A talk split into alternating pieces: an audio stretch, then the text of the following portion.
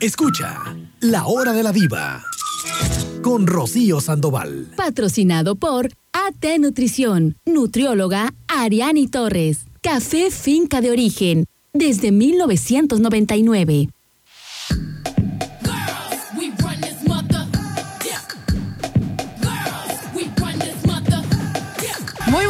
Buenos días tengan todos y cada uno de ustedes, chicos. Qué gusto saludarles eh, en esta mañana. Mi nombre es Rocío Sandoval y como siempre, pues muy contenta de poder estar con ustedes.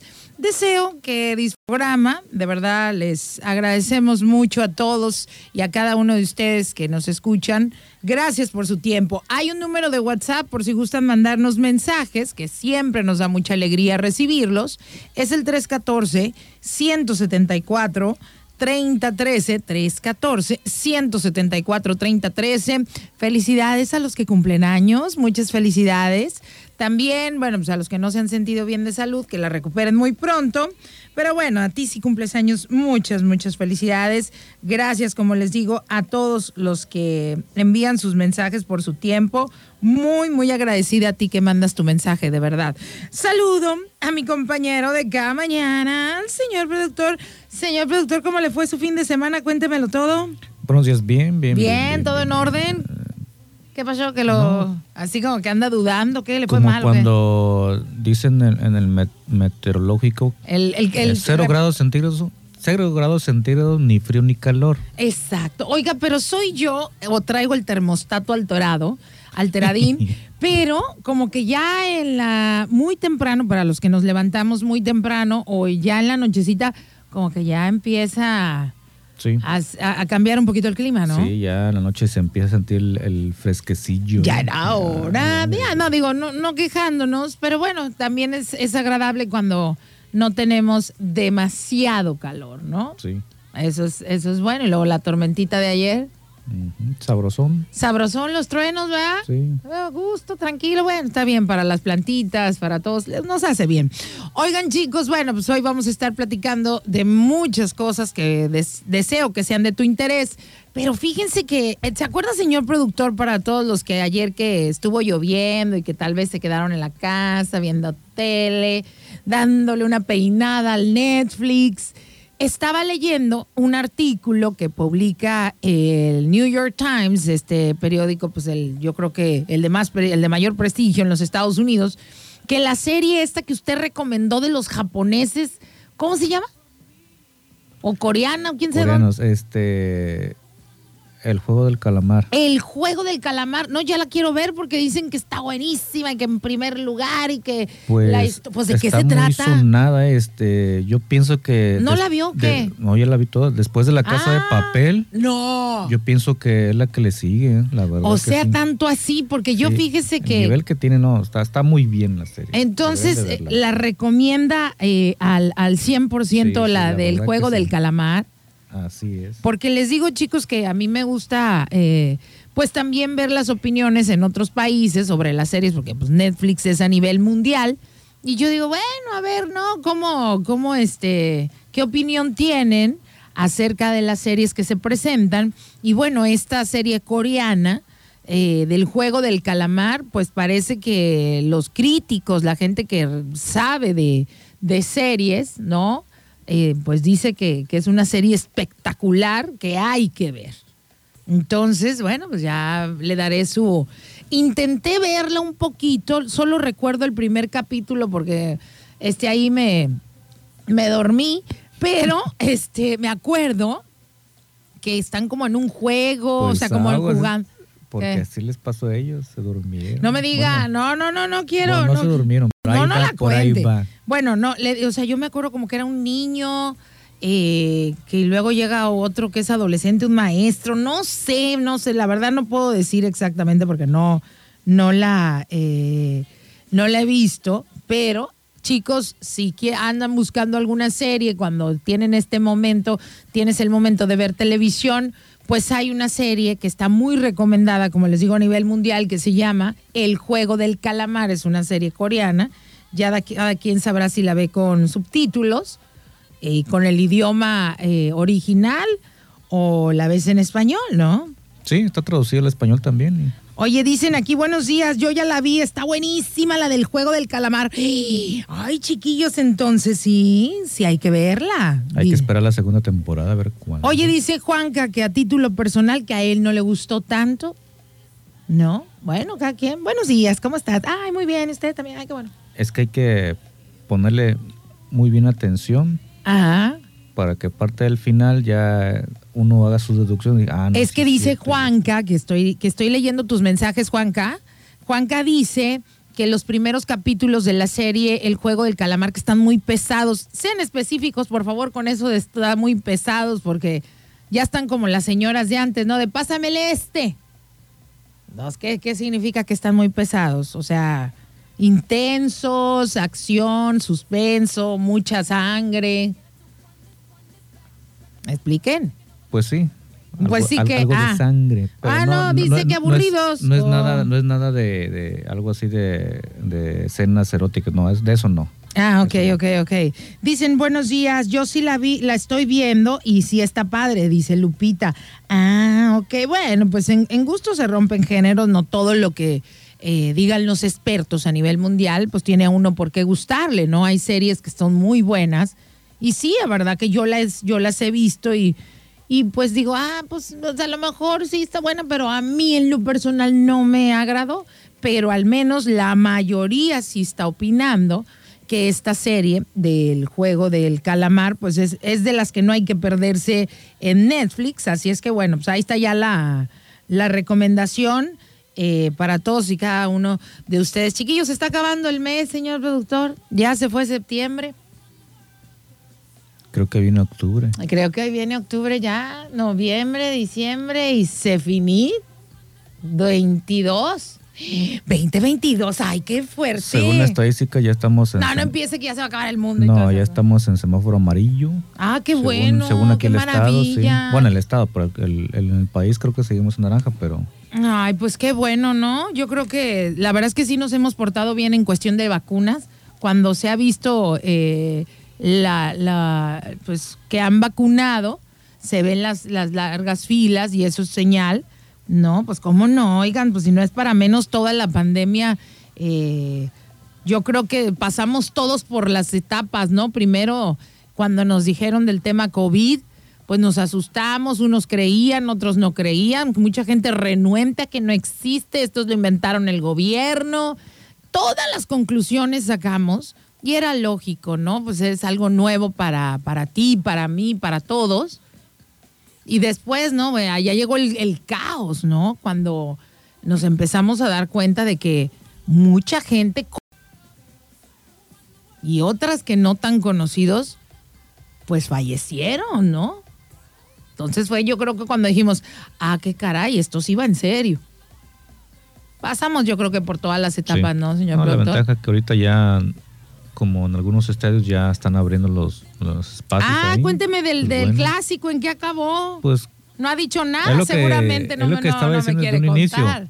cero grados centígrados, ni frío Ah. ni calor, se quedaron 0-0. los dos Ah, equipos. bueno, pues es- sa- Estuvo salieron- algo entretenido el partido. Digamos sí. que salieron tablas Chivas Sí. América. Ah, bueno, con razón, no lo veo ni triste ni muy alegre, No, si no, vengo bien. ya hubiera llegado usted en la cara a los americanistas, les hubiera cantado el precio el señor productor. Pero bueno, chicos, eh, qué bueno que disfrutaron el clásico eh, Chivas América y que estuvo entretenido, que es lo mejor para, para el espectador, que este tipo de encuentros sean entretenidos, porque pues nada más estar viendo que que no hacen un, un espectáculo, pues ahí es cuando dice uno, no. ah, Estuvo más entretenido la semana 3 de la NFL para los que nos gusta el fútbol ¿Cómo van. ¿Cómo van en la NFL? Mis Raiders van 3 al hilo. ya. ¡Ay! Ayer después de se ¿Contra quién? ayer jugaron contra los Delfines. Los Delfines de De ir Miami. perdiendo les dieron la vuelta y se fueron a tiempo extra a Ajá. última hora y ganaron. Raiders. Ah, bueno, pues ahí está también para los que les gusta, eh, pues todos los deportes, pero bueno, también el fútbol americano es muy entretenido, el básquetbol, el béisbol, ¿no? También yo creo que todos los deportes, este... Y lo que tiene ya Estados Unidos, que es lo que deberían de hacer aquí. ¿Qué? Bueno, a mi, mi punto de vista, ¿eh? Ujú. Allá los estadios casi están llenos, ya la mayoría llenos. Pero la estrategia que implementaron ellos es, ¿quieres entrar a ver a tu equipo? Tienes que vacunarte aquí mismo. Ahí mismo los vacunan. No, ya, Ya, sé. entran. En Estados Unidos, para los que no sepan, eh, por ejemplo, en- como los kioscos y los oxos, allá hay, o sea, siempre hay enfermeras afuera de todos los lugares para vacunarlos. Pues es que un poquito más organizados. Eso debería ser aquí también. Pues ay, aquí deberíamos de hacer tantas Tuvieron los cosas. estadios llenos.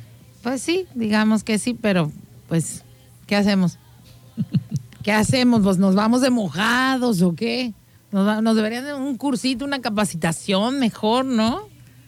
De cómo ser organizados, pero también nosotros poner pila, porque de- luego después uno nada más culpa a los de arriba, ¿no? Siempre uno cumpla- culpa al gobierno cuando también uno hace cosas mal como pasarte los semáforos, el amarillo, que el amarillo ya me dijo mi hijo que no, no significa acelérale porque ya se va a poner en rojo. El amarillo es ya, o sea, bájale y ponte en stop, en alto porque ya va a estar el rojo.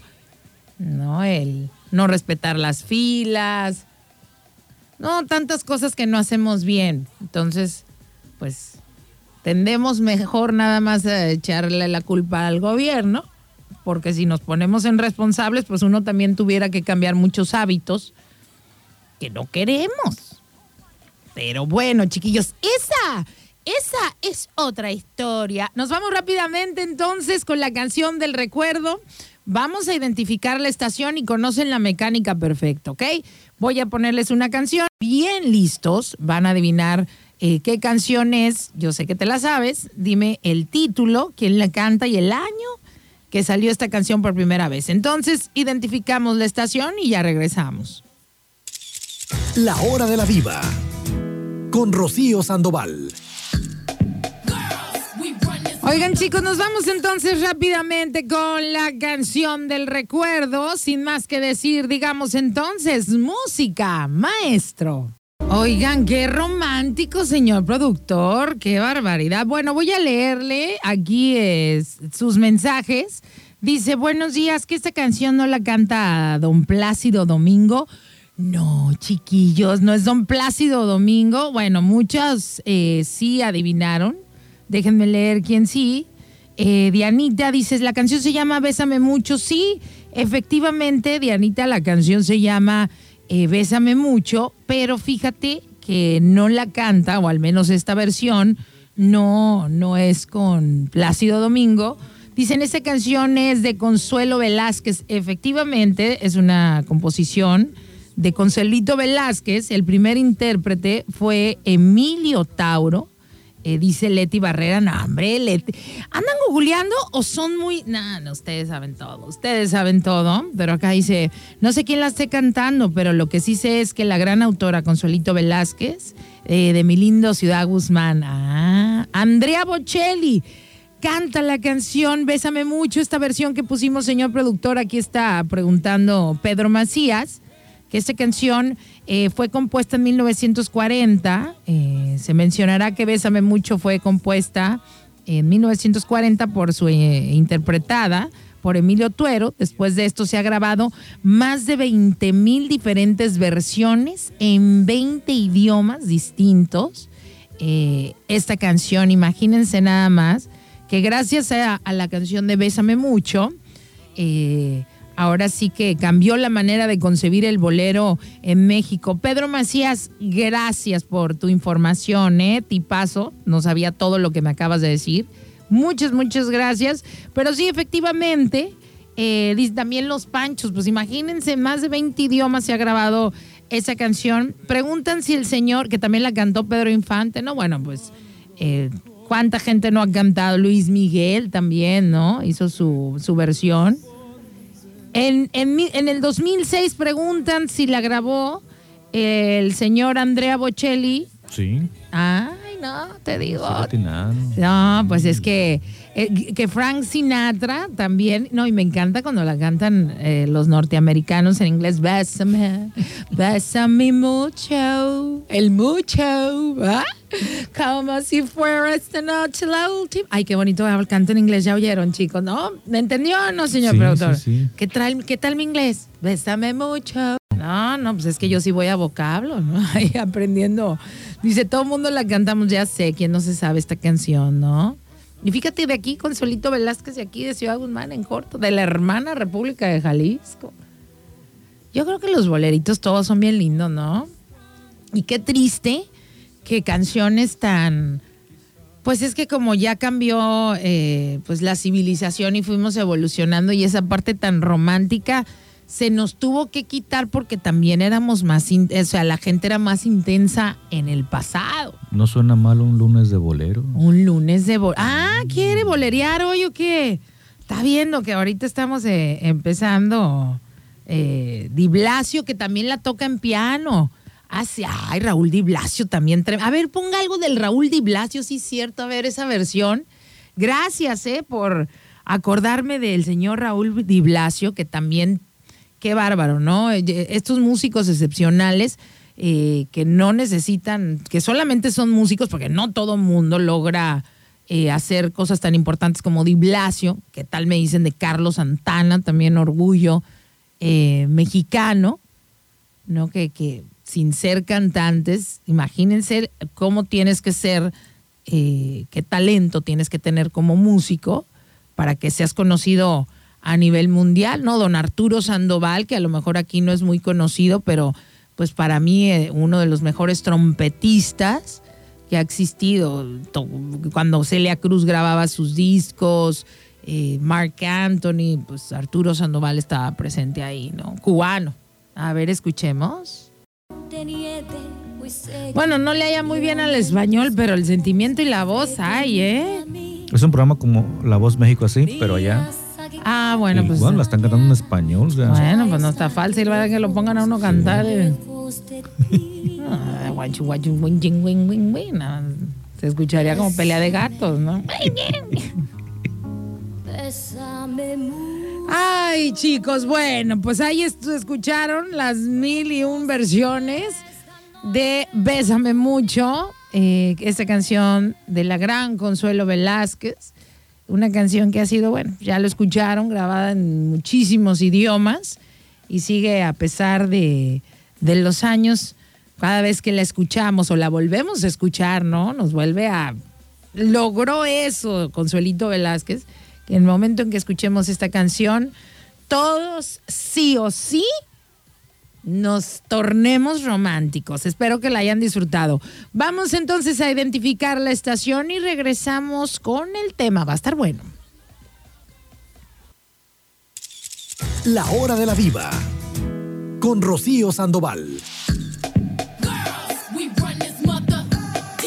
Oigan chicos, bueno, pues estamos aquí eh, platicando. Fíjense que cuando uno cree haberlo escuchado, casi todo visto, casi todo, aparece un lugar llamado Turkmenistán. No sé si han escuchado de Turkmenistán, pero de verdad que es el país más insólito del mundo.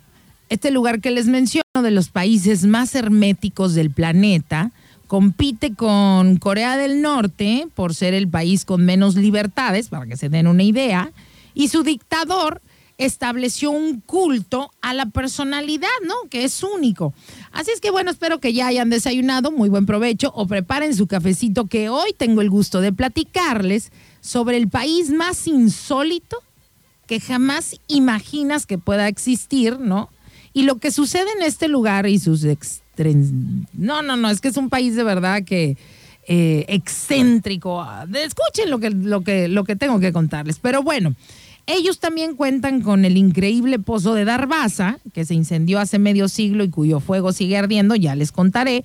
Pero bueno, Turkmenistán, señor productor, está ubicado en Asia Central y es uno de los siete países que utiliza ese sufijo de tan que significa lugar de, por ejemplo, Afganistán, Pakistán, etc. En este caso, lugar de los turcomanos, ¿no? Entonces, bueno, eh, ellos son la etnia principal y se cree que unas 6 millones de personas habitan este país, aunque ninguna estadística es del todo fiable, por lo mismo, el mismo hermetismo que se maneja. El 60% de su territorio está cubierto por el desierto de Caracumán, que es el décimo más grande del mundo, Caracum, perdón, y por eso es la baja densidad en la población. Es uno de los países menos habitados en el mundo y la región se encuentra, eh, bueno, pues ya habitada desde hace miles de años, pero este lugar... Eh, ahí ya se cuenta, era, hace muchos años fue muy importante porque ahí pasaba la histórica ruta de la seda en el siglo, en el siglo XII y anteriormente pues era la ciudad más poblada del mundo. ¿Qué pasó entonces? ¿Por qué de ser la ciudad más poblada del mundo ahora es una de las más, no? O sea, que tiene una bajísima densidad de población. Y bueno, ya les iré eh, contando. En el siglo XIX esta región era, era territorio de Rusia. ¿no? En aquellos tiempos, por Rusia lo tenía ahí dominado, ya luego formó parte de la, eh, formó parte de la Unión Soviética en 1922 y fue ya con la caída del comunismo que en 1991 Turkmenistán adquiere ya su independencia. Aquí es cuando comienza lo bueno en Turkmenistán. En cuanto adquieren su independencia, a partir de ese momento solo ha tenido dos presidentes escuchen esto, bien don Porfirio, bien papá Porfirio, ¿eh? Solo dos presidentes ha habido. Pero espérese, señor productor, espérate para que veas lo que te voy a contar. Bueno, nada más ha habido dos presidentes en Turkmenistán. Y pareciera que estos dos compitieron para ver cuál era capaz de cometer más locuras. Así como lo oyes entre, entre leyes y sanciones inexplicables ¿no? Como les digo, con tal de reforzar un culto a la personalidad. Cuando me refiero a un culto a la personalidad es cuando ellos quieren estar en todos lados, poner sus estatus, su monumento, o sea, ellos, su Así como la canción está en todos lados. Así como la canción. ¿Quién cree? Ahorita me estoy checando aquí en el, en el internet. ¿Quién crees que la canta también? No. Que dije, ¿a poco yo sí? Me puse a buscar y sí. ¿Quién la canta también? no la... voy a poner porque están en vivo. Es un ¿Cri, cri? BTS. No es sí. Los BTS, estos, los coreanos, bueno, pues está bien, sirve que le siguen dando su feriecita a la familia de Consuelito Velázquez, son las regalías, ah, pero bueno. Eh, no, pues te digo, el primer presidente de Turkmenistán eh, fue un señor que se llamó Sapiramat Niasov, quien fue líder eh, del país entre 1985 y el 2006. Este comenzó como secretario del Partido Comunista y después como presidente hasta su muerte, ¿no? Pero qué locuras han hecho estos mandatarios como para volver este país el más insólito en el planeta. Bueno, número uno, chicos, se proclamó presidente vitalicio. Les digo, pues, esa fue la primera locura, ¿no? Él dijo, yo me elijo me elijo, me, este, como su presidente vitalicio. Gracias por participar. Bueno, su rostro además aparecía en todos los billetes, ¿no? De que circulaban y en los lugares públicos. Hace cuenta, en vez de tener nosotros aquí el, el pez vela, no, que estuviera la foto de, por decir de Andrés Manuel, que la tuviéramos por todos lados. Ah, pues hace cuenta, eso es lo que, eso es ser el, el culto a la personalidad. Además, este hombre, el primer presidente de Turkmenistán, escribe, un libro titulado Rujnama, filosofando, ¿no? Así, de cuando uno se agarra filosofando, ya sabes, pensando en la inmortalidad del cangrejo, pues ahí andaba filosofando. Y además de que mandó a construir una versión gigantesca del libro, así es de cuenta un libro gigante, y lo ponían todas las glorietas principales de la ciudad. No, pues sí, estaba bien cucus. Pero bueno, sus enseñanzas, estas que él escribe en el libro, se tenían que aprender en todas las escuelas. O sea, imagínate nada más el grado de locura, ¿no? Y además eras evaluado para ver si te lo habías aprendido. No, pues bien, Lucas. Pero bueno, para cualquiera que quisiera, de cuenta, para cualquiera que quisiera ocupar un cargo público, ¿no? Y hasta para el que quisiera tramitar eh, su licencia, así de fácil, pues te tenías que aprender el librito. También modificó el calendario. Háganme el favor, chiquillos. Si no, de verdad que uno, uno no cree que existan este tipo de... bueno, yo la verdad a veces eh, creo que no pueden existir este tipo de lugares donde sé, ¿no? Sé que hay países donde hay muy poca libertad, pero ya con este nivel de, de locura, o sea, imagínense que modifica el calendario. O sea, los nombres de los meses fueron cambiados por cuestiones eh, de cuenta, relativas a su persona. O sea, chequen, enero lo cambió a su apodo. Abril al nombre de su mamá. Septiembre al, al nombre de este libro que les digo que, que, que escribió, si bien Lucas, ¿no? Y las prohibiciones de este, el primer presidente de Turkmenistán, eran no ópera, no ballet, no circo, no podías fumar y además los perros, ¿no? Este, tampoco estaban prohibidos, ya que los desterró porque les molestaba su olor y pues ya ni a hablar, ¿no? De las violaciones a la libertad y a los derechos eh, humanos, ¿no? Que, que es uno de los, como les decía, Turkmenistán es uno de los países más represivos eh, del mundo. En el 2006, este presidente que les digo, pues muere por causas naturales, pero trajo grandes cambios al pueblo turcomano. ¿eh? En su reemplazo, asume la presidencia Gurbanguly. No, pero pues ir Gurbanguly también iguanas, ¿eh? O sea, quien era uno de los vicepresidentes mientras se encontraba, haz de cuenta, este hombre, Gurbanguly, que es el que está actualmente gobernando, mientras estaba en la presidencia, pues también ya mostraba sus ideas, que tampoco eran nada convencionales, ¿no? Imagínense ustedes, como ministro de salud, cerró todos los hospitales. ¿Cómo, Pati? No te entiendo. A ver, eres el ministro de salud y cierras todos los hospitales.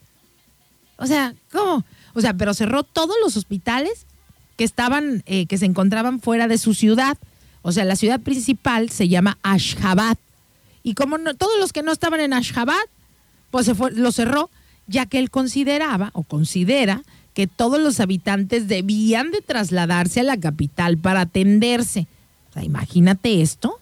Para algunos esta medida significaba eh, y significa recorrer cientos de kilómetros o cruzar el desierto para obtener atención médica. O sea, le estoy hablando cuando era ministro de salud, pero bueno, al principio de su presidencia, Gurbanguly, como les cuento, tomó ciertas decisiones que al principio parecían sensatas, ¿no? Regresó al calendario original, que dices, bueno, ¿no? Ya ok. El libro, el otro, el que escribió el primer presidente, que ya saben que era obligatorio, bueno, también dejó de ser obligatorio, derrumbó algunas estatuas eh, del anterior líder, pero con el tiempo, ¿no? Eh, pues yo creo que dijo, ay, pues se ve como media vacía la ciudad. No, ya que quité todas las estatuas, pues ahora voy a poner las mías. O sea, las mías, mías de mi personita. Y ahora puso las de él, si te digo. Pero bueno, este hombre eh, ha hecho de la capital de Turkmenistán una ciudad mega lujosa. Ojalá puedan ver algún video eh, digan, eh, o busquen imágenes en internet cuando, cuando te sea posible para que de verdad no vas a creer que exista una ciudad así, un país así. Cuando tú ves esta ciudad eh, esta que te digo que se llama Ashgabat, o sea, es la ciudad con más edificios blancos de mármol en el planeta, chicos. O sea, más de 600, 543 o 600 eh, edificios de puro mármol. ¿Te imaginas eso? Estatuas de oro de perritos por toda la ciudad y también de caballos, ya que son las grandes pasiones de, de este dictador. No sé si recuerdan, pero en alguna ocasión, y hay un video que ustedes pueden ver, donde se reúne con el presidente, este señor que les digo, el presidente de Turkmenistán, se reúne con el presidente de Rusia, con el Vladimir Putin, ¿no? Entonces llega el presidente de allá, de, el presidente turcomano Gurbanguly, y le lleva de regalo un perro a, a, Putin, ¿no? Ya, un cachorrito. Pero lo agarra, ya saben, del cuerito, así cuando los levantas, que según existe la teoría, no sé si sea cierta o no, que cuando un perro es muy fino, lo levantas del cuerito y no tiene que eh, chillar por aún así. Hay pobres animalitos, ¿no? Yo jamás haría eso, pero bueno. Entonces se ve la escena, tienen que ver cuando están estos dos presidentes y el otro tiene como 10 minutos con el perrito, pobrecito el cachorrito, eh, así agarrándolo del, del cuero, No, no, ves la cara del Vladimir Putin, que bueno, tiene sus ideas, pero que es súper defensor de los animales. Se ve la cara así como de, quítenle el cachorro este loco. Y se levanta el Vladimir Putin y agarra el perrito y lo abraza. De verdad que sí, este, se le ve la cara de, de desesperación a, a Vladimir Putin, pero si pueden, vean, porque si es este, para que vean lo locochón que está este presidente del Gurbanguly, este presidente turcomano, y como les digo, hay estatuas de oro por toda la ciudad. Que son además este y, los caballos que son una de sus grandes pasiones y bueno la raza de caballos ajalteque es uno de los grandes símbolos de este país y, otra cosa que pasa, de verdad vean, vean, eh, hay documentales y videos, este hombre, este presidente eh, turcomano, le pide a, pues ahí a su personal, ¿no? Eh, que lo graben en todo momento. Entonces van a ver muchísimos videos de él, ¿no? Cuando ves al, al, presidente montando en estos caballos que les digo, ajalte que, que son preciosos, blancos, así de pura sangre. Y luego también se pueden ver en cualquier parte escenas de, del presidente este, ¿no? Del líder, pescando. Y luego lo ves en el gym. Luego en un estudio de grabación cantando, ¿no? Ahí en un estudio. Lanzando cuchillos en tiro al blanco. Y luego tiene a todos sus militares. Yo, yo creo que no hay mujeres porque no se ve nunca ninguna mujer y ves a todos los militares, imagínate con aquella formalidad de sus trajes, aplaudiéndole. Así como su club de fans una cosa rara. O sea, de verdad véanlo, chicos, es algo que uno no cree que puedan existir estas cosas. Y les digo, ahí, ahí están los militares aplaudiéndole al presidente y luego se ve otros videos cuando él está diseñando automóviles y de repente lo ves haciendo la de DJ, o sea, animando fiestas. Y estamos hablando, no crean que les hablo de un lugar chiquiring, no, no, no. O sea, los turcomanos tienen un país así, se parece tipo Dubái, esto, o sea, les estoy hablando que es el país con más edificios de mármol en el mundo. Pero hay una cuestión, chicos. Este hombre es tan hermético y tiene tan, tan ese sistema en el país que nadie puede saber con exactitud cuánta gente hay. Y el asunto es que todos estos edificios que les cuento, la mayoría están vacíos. No sé si me estoy dando a, entender, si lo estoy explicando como, como, debe de ser, chicos, pero como que casi no hay gente viviendo ahí. Y este hombre sigue construyendo y construyendo y construyendo cosas hermosísimas, pero parece que nadie vive ahí y nadie puede saber el censo porque este no, no dice. Dice Alain que hay una estatua de oro dedicada a su perro. Ya sé. Así es. No, no, es, es una, eh, de verdad que es cuando puedan, vean este documental. Hay muchos, ¿no? De Turkmenistán. Y como les digo, el hombre ahí anda grabando videos todo el tiempo. Mientras que él se muestra en estos medios oficiales ¿no? Haciendo todas esas hazañas y sus lujos y todo, pues gran parte de la población que vive ahí, pues vive en la pobreza. En Turkmenistán, ya se imaginarán, no hay elecciones libres, solo un simulacro en el que él siempre gana, vivido como nosotros, el PRI, tantos años. Sí, sí, igualito. ¿No? Y lo bueno es que allá siempre gana con el 100% de los votos. O sea, nada más sale, salgan a votar, ay, no cuentan, gané. No, sí, les digo, chicos, cuando uno cree que vive, este, que está uno en situaciones complejas, no siempre hay alguien peor que uno. Imagínense nada más. Es imposible saber lo que sucede en Turkmenistán. O sea, es imposible para la prensa independiente de local, pues, de local, imagínense, nula. De hecho, reporteros extranjeros que de repente algunos se ha logrado infiltrar, afirman que este país supera a Corea del Norte, siendo el último lugar en la lista de países donde no existe libertad de prensa. De hecho, la revista de Economist, que formula el porcentaje de democracia en los países, tiene en su lista a Turkmenistán en el lugar 162. O sea, para que, para que te des una idea, solamente se encuentra abajo de África y Siria. Ya te imaginarás qué tipo de libertades tienen, ¿no? Para darnos una idea. O sea, no puede llegar ningún periodista de fuera, fuereño y se expiden muy pocas visas para, para turistas.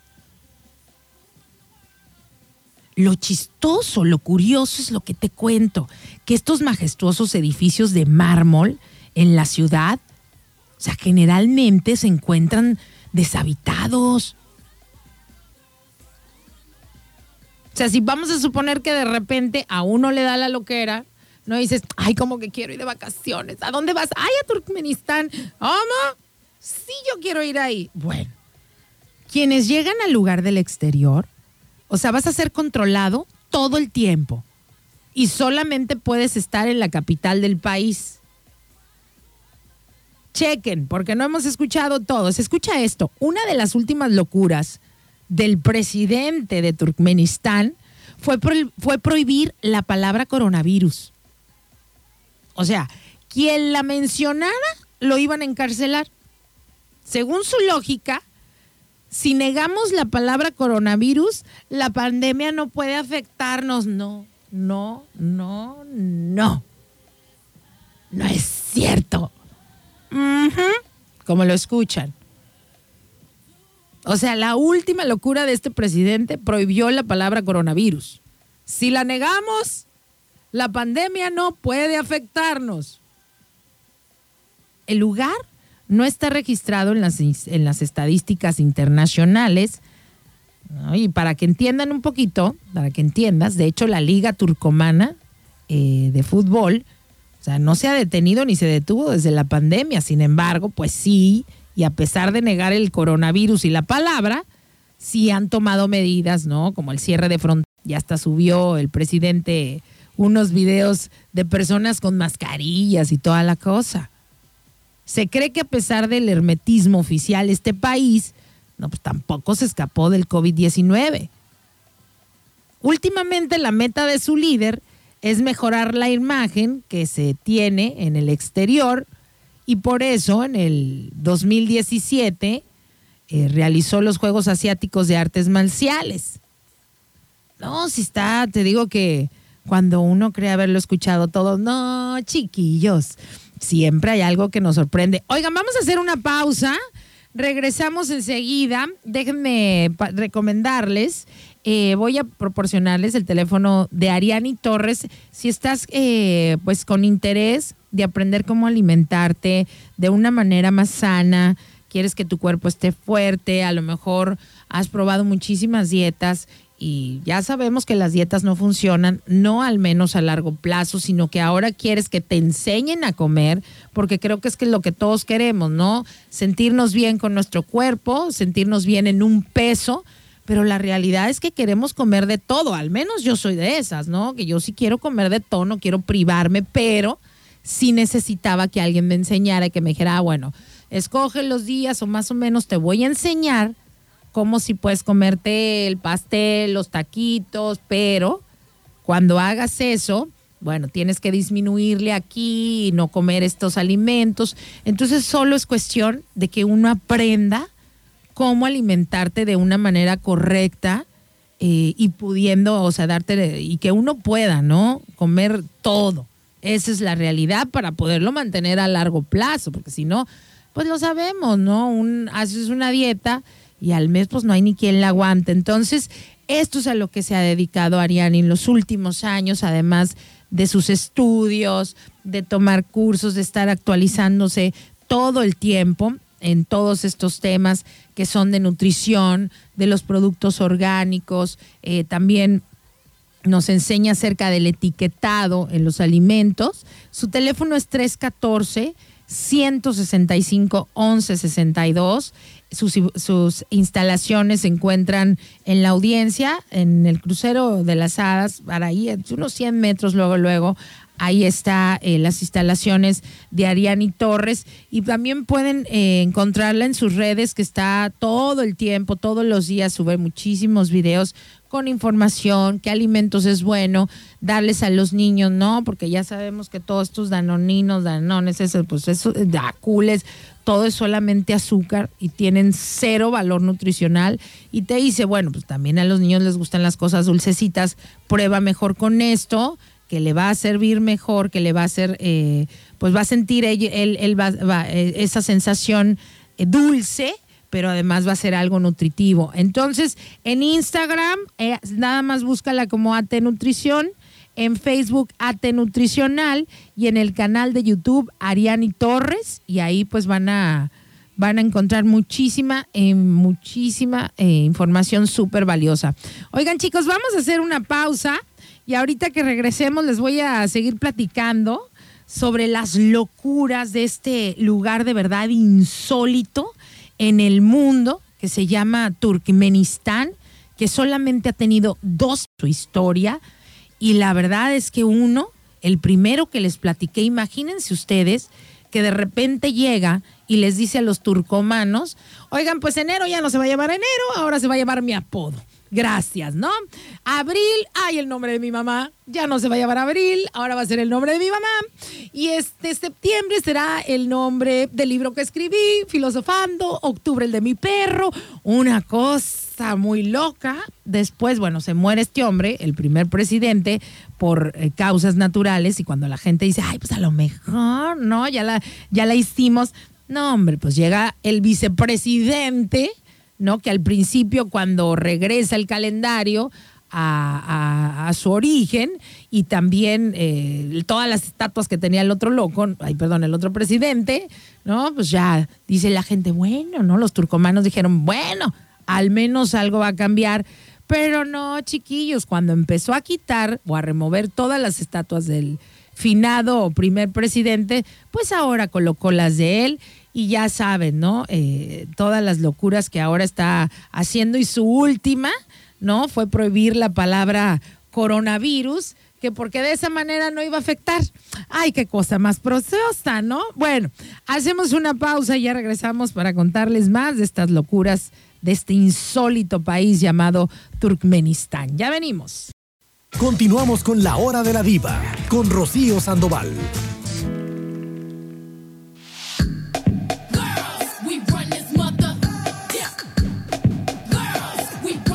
Oigan chicos, estamos ya de regreso. Muchas gracias por estar escuchando Radio Turquesa. Gracias también por seguirnos en, en, todas nuestras redes y sobre todo gracias a ti por tus mensajes, porque bueno, tu tiempo es el más valioso y el que pues te animes a, este, a mandarnos un mensajito, eh, y que nos pongas ahí todas las cosas lindas que nos siempre nos dicen o tus comentarios, lo que tú quieras escribirnos.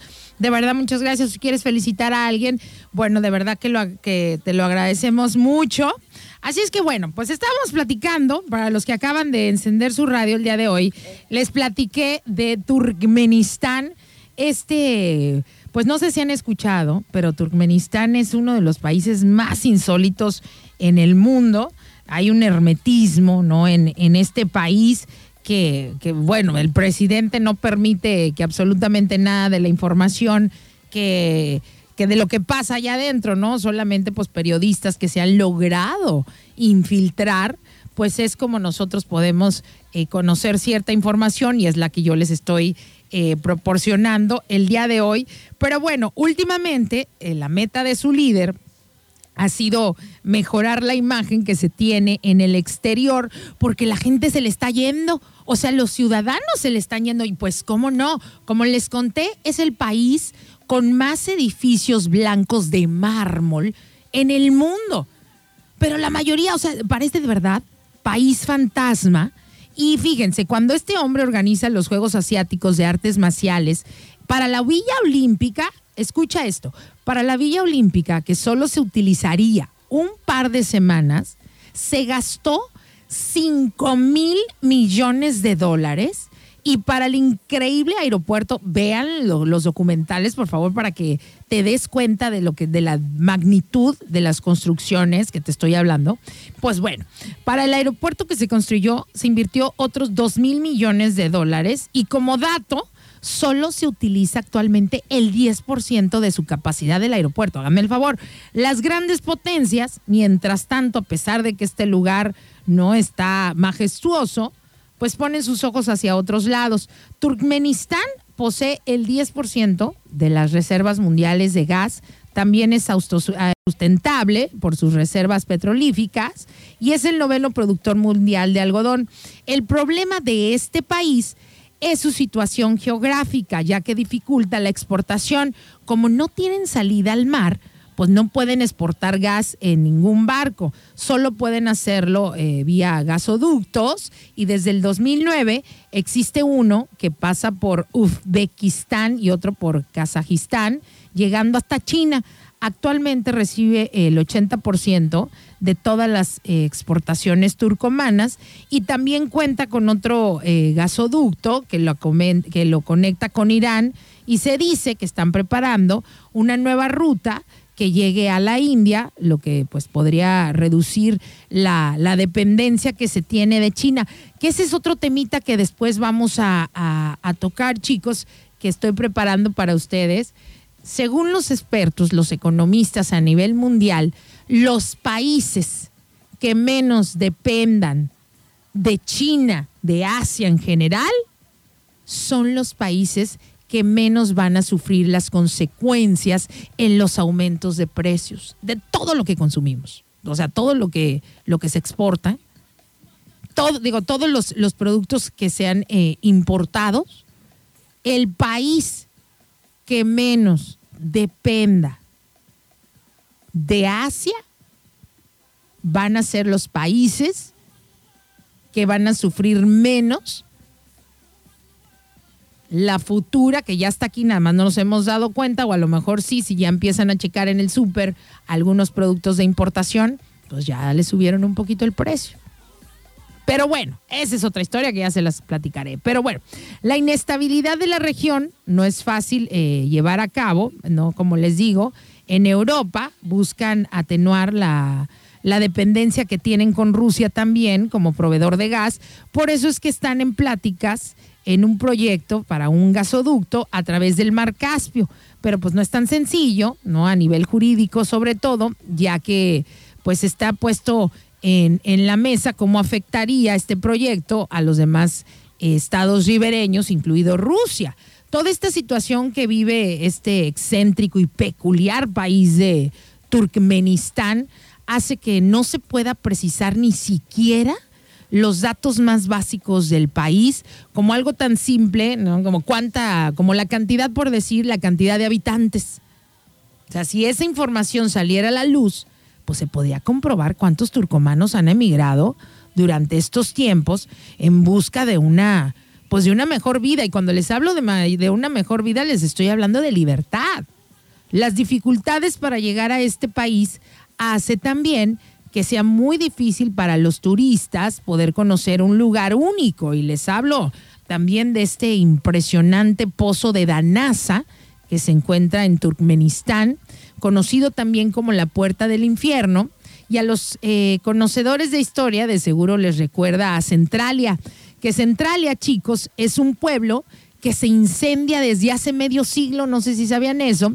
Este, este pueblo está allá en la región del carbón, de los Montes Apalaches, en Pensilvania, en Estados Unidos. Centralia un día fue una próspera comunidad minera, y terminó convertida en un pueblo fantasma. ¿Pero qué pasó? Bueno, pues resulta que un eh, fuego subterráneo, iniciado de forma accidental, nos acabó extendiéndose por el subsuelo del lugar y ahora este arde a más de 700 grados centígrados. Imagínense no nomás. Pero bueno, ahí en, en Turkmenistán y este pozo de Danasa, en 1971 también se produjo un accidente en esa zona y los geólogos soviéticos pues descubrieron una cueva subterránea llena de gas. ¿No? Y como temieron que se escaparan los gases peligrosos a la atmósfera, pues dijeron, pues, ¿qué hacemos? Pues prendele fuego, manito préndele fuego. Pero digamos pues que no le salió del todo bien su solución, ya que eh, pues eran tan, tan grandes las, las reservas de gas que el pozo de Danasa, pues imagínate tú, sigue ardiendo hasta el día de hoy. Y este pozo, para que te des una idea, posee 69 metros de diámetro y 30 metros de profundidad y su temperatura interior llega a los 400 grados centígrados. Así es que bueno, espero que, que les haya interesado, ¿no? Lo que hoy les platiqué sobre Turkmenistán, considerado, chicos, el país más insólito eh, del planeta. Y les digo, cuando uno cree que ha escuchado mucho y visto mucho, aparecen no información como estos lugares, ¿no? Que uno cree que, que no pueden existir. Pues sí, y vayan, yo les recomiendo que vean eh, los documentales, como siempre les, yo les comento, chicos, todas las cosas que aquí vengo a platicarte, todas las puedes encontrar tú en internet, en YouTube, en libros, nada más es cuestión de, de darte, que te des el tiempo y tú mismo hagas tus, eh, tus investigaciones y al final pues saques tú tus propias conclusiones, ¿no? Como siempre lo han dicho los grandes pensadores, nunca hay que dejarnos ir por una sola verdad, eh, escucha varias eh, versiones y quédate con la que resuene más, más contigo. Dicen que esa es la, la manera en la que en la que uno se va eh, haciendo sus propios criterios. Oigan, vamos a hacer una pausa, pero déjenme recomendarles a nuestros amigos de Finca de Origen que están esperándolo. Si quieres tomarte un buen café, un café de la región, del cual tenemos que sentirnos bien orgullosos, que es el café de canoa, chicos. Por si no sabían, recibe la mayor puntuación que hay en cuestiones de, de la calidad y el sabor eh, de este café. Por eso la cafetería de finca de origen es una cafetería de especialidad. Si no sabes qué es una cafetería eh, de especialidad, pues son estas, ¿no? Que todo, pues su producto estrella es el café, ¿no? Todo gira en torno al grano, al grano, para que puedan explotar eh, como se debe todas sus, sus propiedades. Una cafetería de especialidad conoce perfectamente el suelo donde se plantó su café, conoce el tostado y la molienda eh, justa. Además, los baristas, que son los que te preparan eh, tus bebidas frías o calientes con café, te van a ir a hacer unas preguntas, ¿no? Para preparar el café exactamente como a ti te gusta, ¿no? Imagínate cuando has llegado a una cafetería que te digan, oye, a ver, tú, este, ¿cómo te gusta a ti generalmente el café? ¿Muy caliente, tibio, te gusta fuerte? ¿Te gusta que sepa más a leche, que sepa más a café, medio? O sea, yo, por ejemplo, cuando llego ahí con las baristas, le digo, a ver, quiero un o sea, les digo, quiero un café que no sea capuchino, o sea, que, o sea, que no sea tan fuerte, pero que tampoco sea un latte, que, que después sabe como a mucha leche. Eso es lo que hace un barista y por eso hace tan especial esta cafetería, porque te van a preparar un café exactamente como a ti te gusta. Eso, eso hace la diferencia cuando la gente conoce perfectamente el café que te venden, ¿no? Ahora sí que literal de los cafetales de canoas hasta tu taza. Van a encontrar bebidas como el espresso cortado, espresso doble, el café irlandés, el americano, el flat white, el latte caramelo, el mocha cherry, el mocha, el funky monkey, el chai, matcha, las tisanas, los tés. También cuentan con eh, los frappuccinos, ¿no? El frappuccino caramelo, moca, moca cherry, eh, frappuccino de chocolate, una cosa de verdad deliciosa y los están esperando enfrente del estacionamiento de Soriana, cruzan el bulevar y hay una plaza que se llama Galería La Mera Esquinita. Ahí van a ver cafetería finca de origen y de los postres.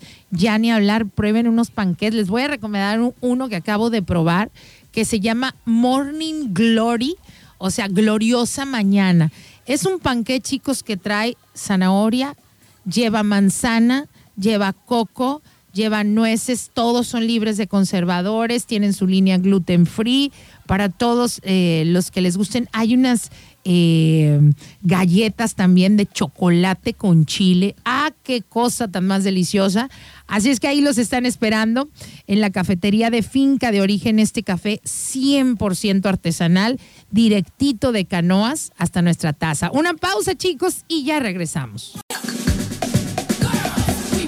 Oigan chicos, estamos ya de regreso. Eh, cada lunes nos acompaña la licenciada Tere Jiménez, que bueno, ya saben que además es psicóloga y que ella, bueno, pues viene a dar estos talleres, ¿no? Esta consultoría, cursos, orientación, como ustedes quieran eh, llamarlo, a las empresas, a las grandes empresas, pero también a todas las personas, a todos los emprendedores que de repente quieren eh, pues comenzar su negocio y que muchas veces tristemente, ¿no? Cuando vemos que alguien eh, con mucho esfuerzo, ¿no? Porque no todo mundo pone una gran empresa, un gran negocio en cuestión de volumen, no les va bien y uno dice, bueno, pero ¿por qué? Si las ganas estaban, si la comida estaba buena o el producto era bueno, ¿qué pasó?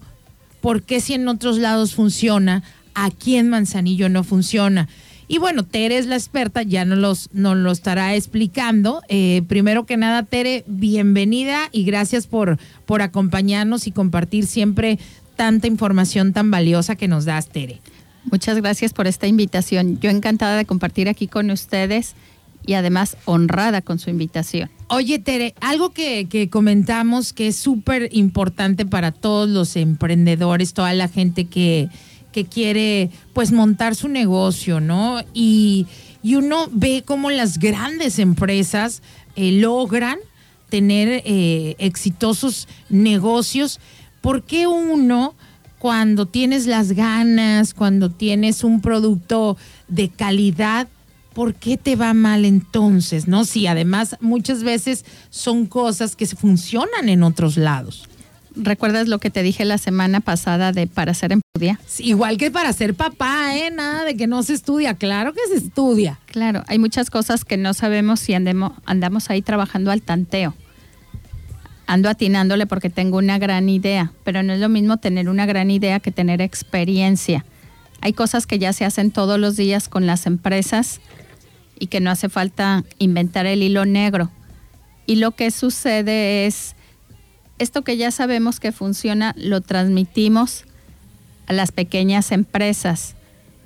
Las pymes, que nosotros tenemos un programa de consultoría para pymes, son pequeñas y medianas empresas donde pueden entender cómo gestionar, cómo trabajar, cómo estructurar como una empresa grande. Porque el orden y la disciplina y hacer dinero no es exclusivo de las empresas grandes. Quiero hacer una aclaración antes. Soy psicóloga de profesión, a lo que me dedico es a la consultoría empresarial. En la psicología existen tres ramas, que es el área laboral, la clínica y la educativa. Yo manejo las tres. Mi afición es estudiar. Soy una eterna estudiante. Así es que puedo abordar cualquier tema porque además no solamente leo los libros, los he experimentado en la vida real, he entrado a las empresas hasta ayudarles a limpiar las ratas, por decirlo de alguna forma, y las ratas de dos patas y las ratas de cuatro, de las dos. Hacer limpieza, ayudarles a gestionar y a convertir el changarro en una empresa. Porque a veces creemos que, que, la economía es sinónimo de feo. Cuando dices estoy en chiquito, tiene que ser feo, tiene que ser desagradable, tiene que ser changarro. No, no, nosotros tenemos lugares donde puede ser un negocio muy bello, un estilo boutique, que sin ser el más grande, entregas en tiempo y forma, tienes calidad, tienes servicio, haces bien las cosas, estás bello, estás limpio. Y eso te va a dar la oportunidad de que el cliente te prefiera. Te va a dar la oportunidad de crecer tus ventas y te va a dar la oportunidad de desarrollar tu negocio. El punto número uno que nosotros sugerimos a las pequeñas empresas es tienes que vender. Por más bello que te pongas también, si no vendes, si no entra dinero a la empresa, la empresa se muere, sea del tamaño que sea. Claro, no es negocio, ¿no? O sea, aquí tiene que ser un negocio. Y tú necesitas entender cómo tener una estructura para que la economía se genere. Cuando nosotros tenemos una estructura para que la economía se genere, entonces entendemos cómo hacerle. Te quiero compartir y les quiero compartir a, a todo nuestro auditorio un ejemplo, porque a veces vender no nomás es te doy y me das tu dinero. No, es hacer una buena negociación, una negociación que sea rentable. En alguna ocasión, nosotros dentro de nuestro programa, uno de los puntos que trabajamos es que tú tengas políticas para tus clientes. ¿Cuál es la razón? Haces una negociación sana y al mismo tiempo que esta negociación es sana, están las cosas claras para no salir enojados y no salir peleados. Y la otra, la negociación se hace rentable. Cuidas tu negocio y cuidas a tu cliente. Cuando una pequeña empresa hace negociación de ser proveedor, por ejemplo, en una, esta es una experiencia nosotros hace unos 13, 14 años, de que empezamos a trabajar con una empresa muy grande, una transnacional. Éramos proveedores de servicios de socioeconómicos que es el reclutamiento del personal, el llevárselos, el hacer la investigación. Y entonces ellos dicen, sí, pero si quieres trabajar con nosotros, nosotros pagamos a 90 días. Pero nosotros muy volados, porque el nombrezote estaba así de grande, no lo voy a, a decir porque tampoco nos trata de quemar a nadie, pues nos quedamos, pasaron los 90 días, pasaron los 90 días y resulta que, que la persona que nos había contratado ya no estaba laborando en la empresa, entonces nos desconocieron como proveedor. Y ya con los 90 días trabajados. Con los 90 días trabajados ya había pagado yo nóminas, ya había pagado todo lo que costaba porque nos consumían bastante bien. Entonces el gasto que salía, porque estaba saliendo de nuestro bolsillo, era bastante alto. Claro. Y entonces cuando nos desconocen, hacen algo como hasta decir a qué horas pasaste la licitación o de quién eres amiga o de quién eres novia aquí. Dije, pues claro que no. Nosotros en Reeducar hacemos cosas todavía de hablar por teléfono e invitar para que nos conozcan. Entonces, mm, se dan las citas, hacemos la negociación, les presentamos lo que tenemos y cerramos contratos. Y en esa ocasión así fue tal cual. Ellos tenían la urgencia del proveedor, para eso firmas un legajo de 100 hojas para hacer una contratación con una transnacional. Y yo les digo, pues tengo copia del contrato y realmente no conozco a nadie más más que a la persona que, sí, que, me que nos contrató. En resumen, en resumen, después de eso, pues hubo que mandar hasta al abogado que luego nos ayuda en la empresa, todas esas cosas, cuando no había necesidad de eso. Hubo mucho desgaste mucho desgaste, yo digo, en tiempo, esfuerzo y dinero. No solamente por un lado. Las ganancias se hicieron mínimas después de lo mermado y lo cansado de la situación, porque tuvimos que ir hasta la Ciudad de México a terminar de arreglar el asunto, etcétera. Y bueno, y nosotros decidimos que no dábamos créditos. Esa es una política de, nuestras, em, de nuestra empresa. Porque cuando yo le pago al personal no me va a dar crédito. Claro. Él tiene que llevar de comer a sus familias. Así es. Cuando somos pequeñas empresas, lo que hacemos es ser honestos con qué sí podemos y con qué no podemos. A veces andamos sosteniendo muchas situaciones con créditos. Los créditos se deben de pedir, sí, pero tienen que ser para construir, no para tapar baches, porque esos te van a salir muy caros. Todo ese conocimiento es el que vamos enseñando. Eso se llama rentabilidad. No solamente, a veces piensan que recibir dinero, cuando vendes y ya hay dinero, ahora sigue gestionar, administrar y que quede el mayor volumen posible. Hay personas que ponen ofertas y dentro de esas ofertas le están perdiendo. Si tú tienes la conciencia que le vas a perder, pero la mayoría ni siquiera saben que le pierden, hacen todo eso al tantiómetro.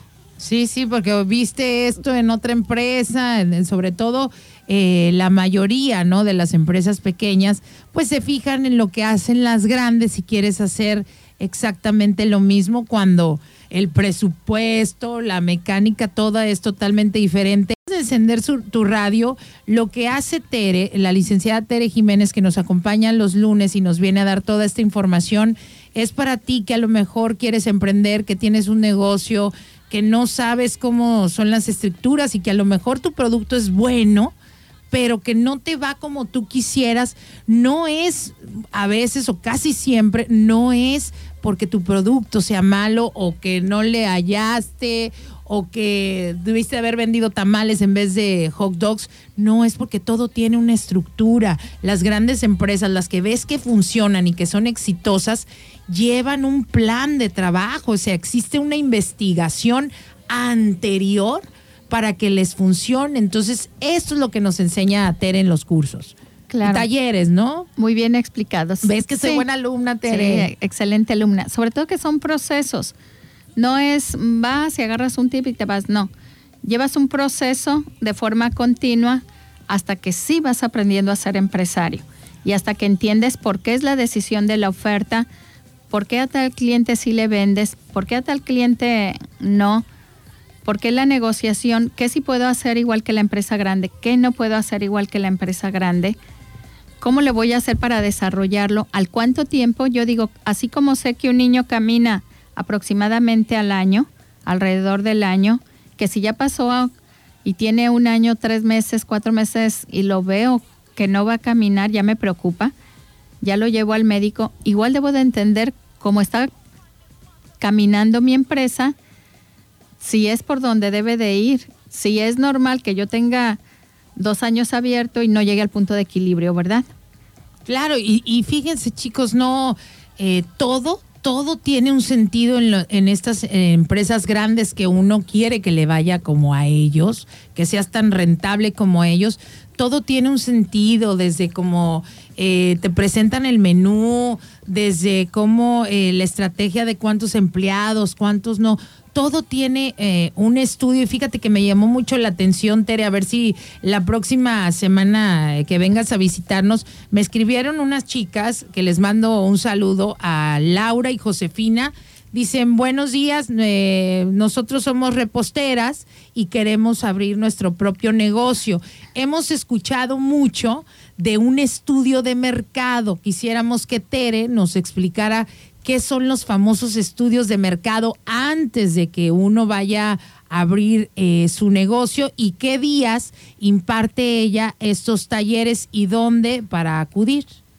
Claro que Oye, sí. ese sería un buen tema para el próximo lunes. ¿Qué son los mentados estudios de mercado que hacen todas las grandes empresas antes de, de- de- de poner un negocio? Sí, claro que sí, ese es un tema excelente y les damos una pequeña respuesta. Todos los datos que requiero en números que me dan rentabilidad, el lugar que voy a elegir, hacia quién voy a vender, si esto si es cierto que deja, que no deja, cuántos posibles compradores, cuántos posibles proveedores tengo. Todo lo que gira alrededor de la rentabilidad del negocio se llama estudio de mercado.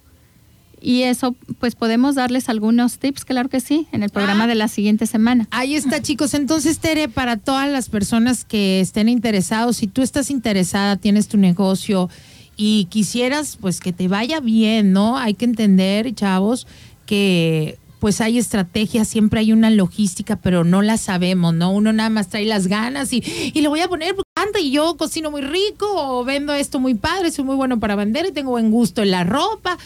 Sí, pero se necesita tener una estructura en todos los sentidos y por eso es que muchos negocios no funcionan. No es porque tú no seas bueno o tu producto no sea bueno, simplemente no ha habido una buena estructura que te expliquen cómo y qué pasos eh, seguir y para eso personas que han estudiado tantos años como Tere te van a dar una guía en estos cursos, en estos talleres que se imparten ahí en la Women Container Plaza. Dinos, por favor, Tere, antes de despedirnos, ¿dónde están ubicados la Women Container Plaza?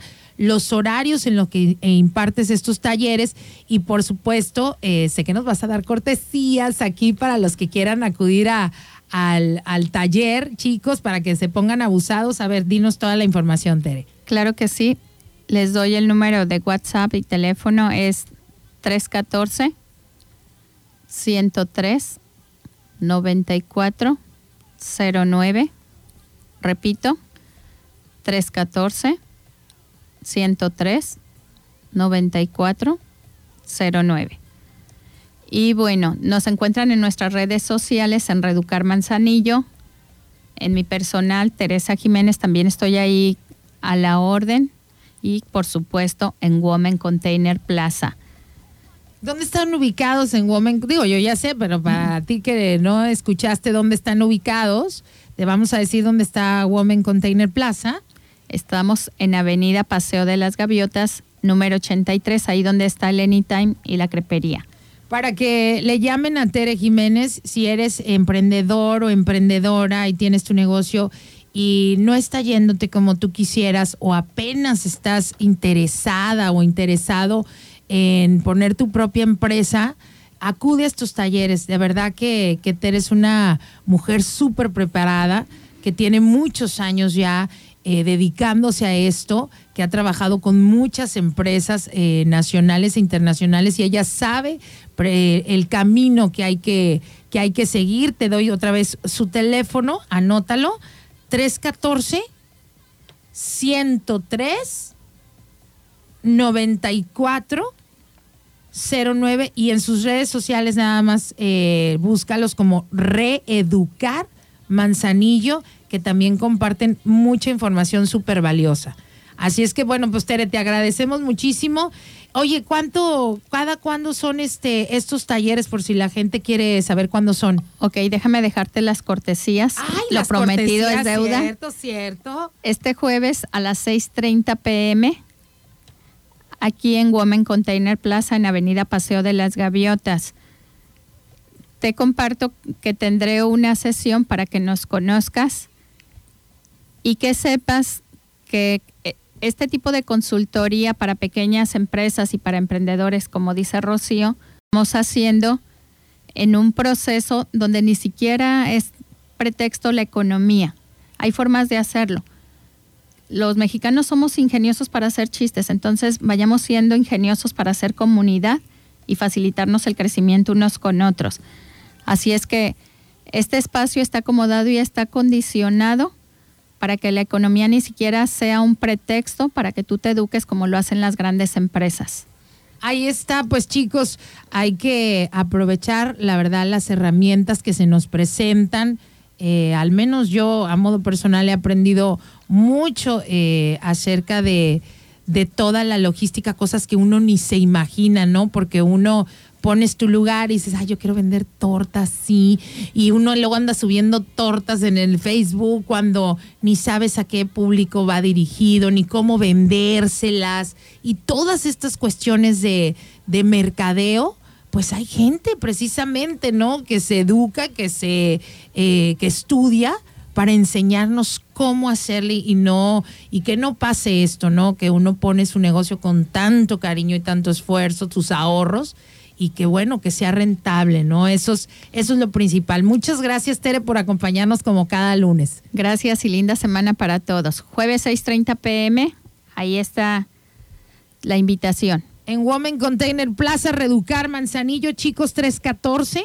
103 9409. Se quedan con mi compañera Aranza que ya tiene listo lo más trending y alterno en este inicio de semana. Bye.